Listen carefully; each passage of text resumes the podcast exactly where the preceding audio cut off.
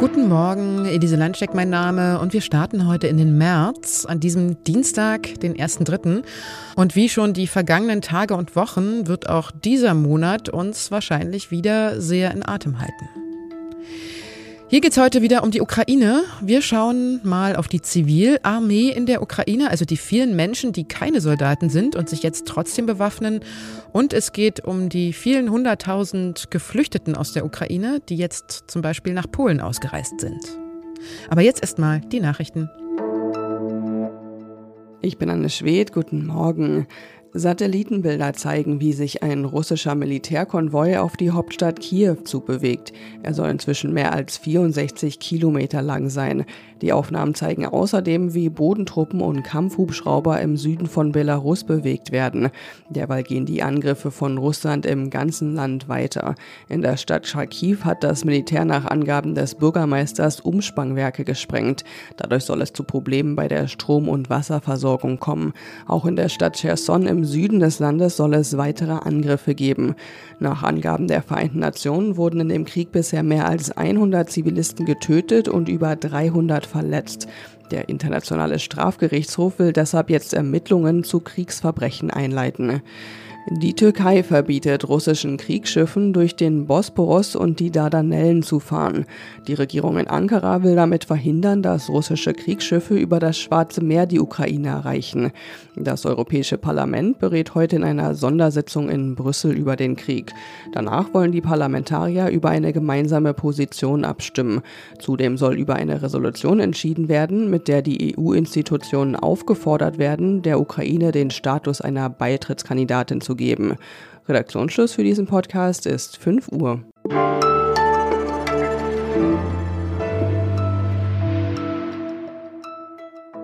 Der Unternehmer, der plötzlich in der Front steht und auf russische Soldaten schießt, die Hausfrau, die aus dem Fenster Molotow-Cocktails auf russische Panzer werfen will, und der Philosophieprofessor, der mit der Kalaschnikow in Kiew strategisch wichtige Objekte bewachen soll. Diese Berichte können Sie auf Zeit.de nachlesen in unseren Protokollen von Stimmen, also Menschen vor Ort. Und sie zeigen, in der Ukraine kämpfen derzeit nicht nur Soldaten der ukrainischen Armee gegen die russischen Invasoren, sondern inzwischen auch tausende Zivilisten.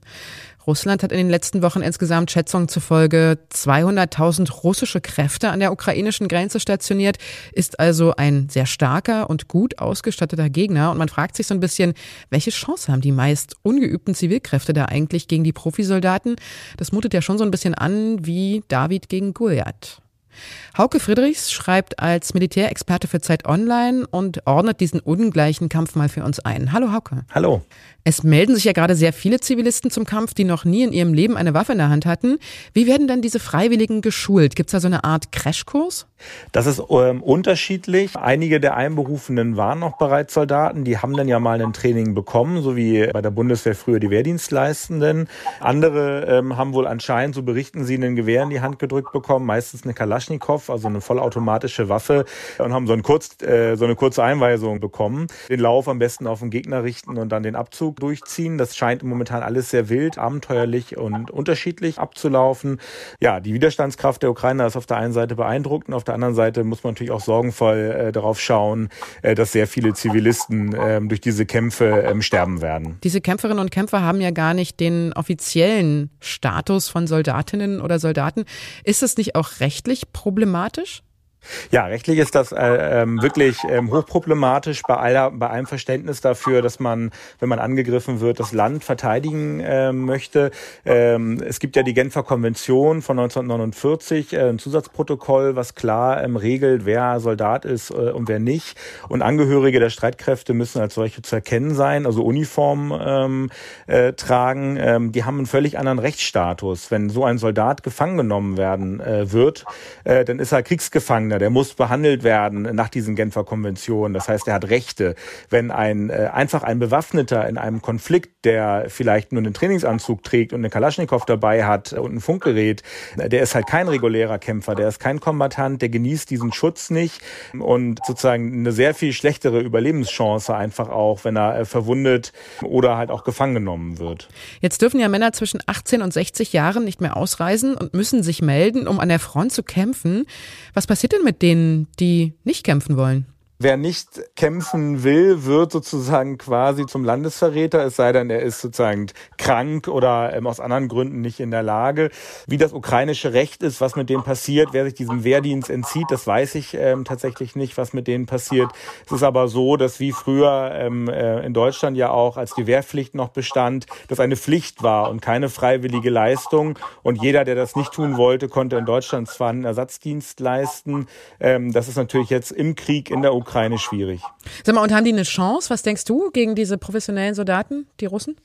Also ich glaube, dass die Ukrainer generell eine Chance haben, indem sie einfach auf Zeit spielen, den Krieg am Laufen äh, lassen, viele russische Fahrzeuge mit aus Europa und äh, USA gelieferten Panzerfäusten und anderen Raketen abschießen, den Preis in die Höhe treiben. Aber dafür braucht es halt professionell ausgebildete ähm, Soldaten, keine freiwilligen, kurz einberufene ähm, Armee. Das haben die Ukrainer ja auch, die haben ja auch Erfolge. Ähm, das, das ist ja offensichtlich, dass Russlands Plan Plan, schnell große Ländege, äh, Ländegewinne zu machen, so bisher nicht aufgegangen ist.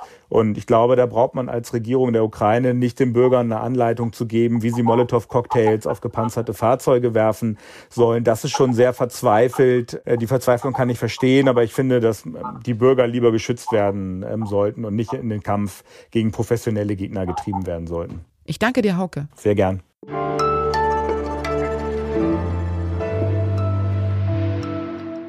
Und sonst so? Ну что, пап? Василий Петрович Голобородько? Да. Доброе утро, господин Präsident. Das war ein Ausschnitt aus der ukrainischen Comedy-Serie Diener des Volkes.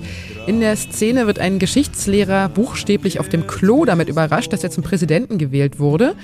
Er wird dann erstmal hübsch eingekleidet und soll seine neue Villa beziehen. aber er kommt mit diesen ganzen neuen Vorteilen überhaupt nicht klar. Und er sieht auch gar nicht ein, warum jemand, der dem Volk dienen soll, es ja so viel besser haben soll als das Volk selbst. Das Besondere an dieser Serie von 2015 ist, dass die Hauptrolle niemand Geringeres als der damalige Schauspieler und Comedian Volodymyr Zelensky spielt, der ja dann 2019 tatsächlich zum Präsidenten der Ukraine gewählt wurde. Und selbst seine Partei hat er nach der Serie benannt, Diener des Volkes. Die 23 Folgen der Serie finden Sie in der Arte Mediathek und die sind wirklich sehr skurril anzuschauen. Aber es bleibt natürlich einem auch das Lachen im Hals stecken, wenn man jetzt an den aktuellen Hintergrund denkt.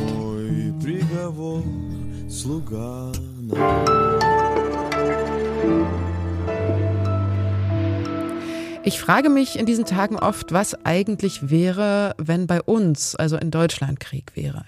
Wenn Berlin sowie Kiew beschossen werden würde, Bomben fallen und man die Nacht in einem U-Bahn-Schacht verbringen müsste, wenn man sich dort am sichersten fühlt. Und ich denke, wahrscheinlich würde ich auch einfach nur weg wollen. Schätzung der UN zufolge haben sich schon eine halbe Million Ukrainerinnen und Ukrainer auf den Weg gemacht, raus aus ihrer Heimat, die meisten von ihnen erstmal in Richtung Polen um dann entweder dort zu bleiben oder auch weiter zu reisen in andere Länder. Olivia Kortas war im polnischen Medica unterwegs an der Grenze zur Ukraine und hat dort mit Geflüchteten gesprochen. Hallo Olivia. Hi. Wie ist denn die Situation der Menschen in Medica? Was hast du dort erlebt?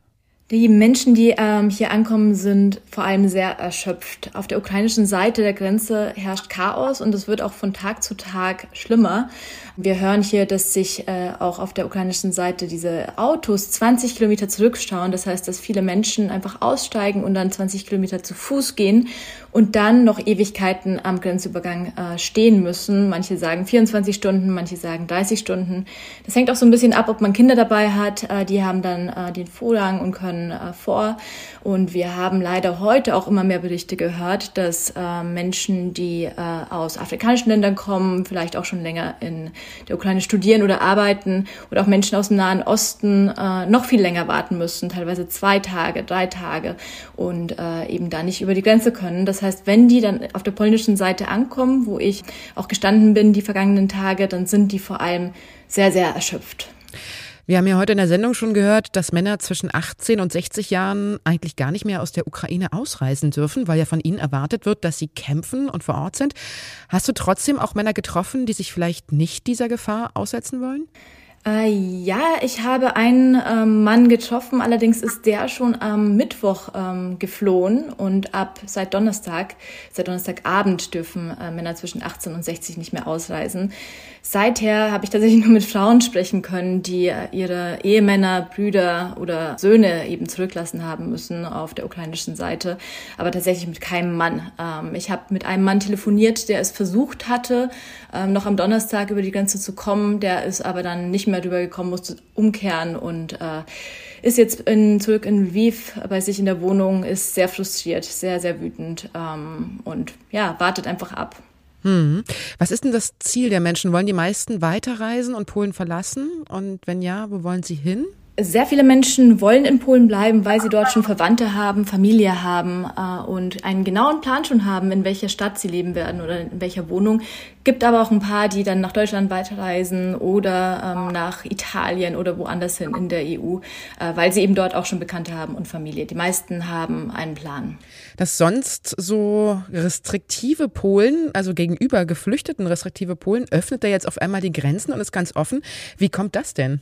Ja, dadurch, dass äh, Polen äh, schon sehr, sehr viele Menschen hier ähm, äh, aus der Ukraine äh, hat, hier auch sehr viele Arbeitsmigrantinnen ähm, und Migranten hat, äh, ist Polen relativ offen, äh, weil das in den vergangenen Jahren auch gut geklappt hat. Und es ist so ein bisschen, also wir haben das uns auch in den vergangenen Tagen gesehen ähm, äh, bei den Aussagen der Politikerinnen und Politikern, die vermischen so ein bisschen Flucht und Mig Arbeitsmigration und es hieß dann zum Beispiel von der Familienministerin, wir haben ja in Polen noch Kapazitäten, um, um sehr viele Menschen äh, in den Arbeitsmarkt zu bringen. Also ich glaube, das wird dann auch vor allem aus dieser äh, Perspektive angesehen. Aber es, es gibt natürlich auch diese ja, eher geschichtliche Verbindung. Also ich glaube, in Polen gibt es noch viele Menschen, die äh, sich das sehr gut vorstellen können, wie es ist, wenn, wenn äh, eben Russland einmarschiert und man spürt eben so eine starke Verbindung äh, zu den Ukrainerinnen und Ukrainern, zeigt sich sehr hilfsbereit und eben solidarisch. Ich danke dir sehr, Olivia. Danke dir, Elise. Das war die Was jetzt Morgensendung und Sie können heute noch das Update mit meiner Kollegin Munja Mayborg hören. Und wenn Sie uns schreiben wollen, dann können Sie das gerne tun unter wasjetzt.zeit.de.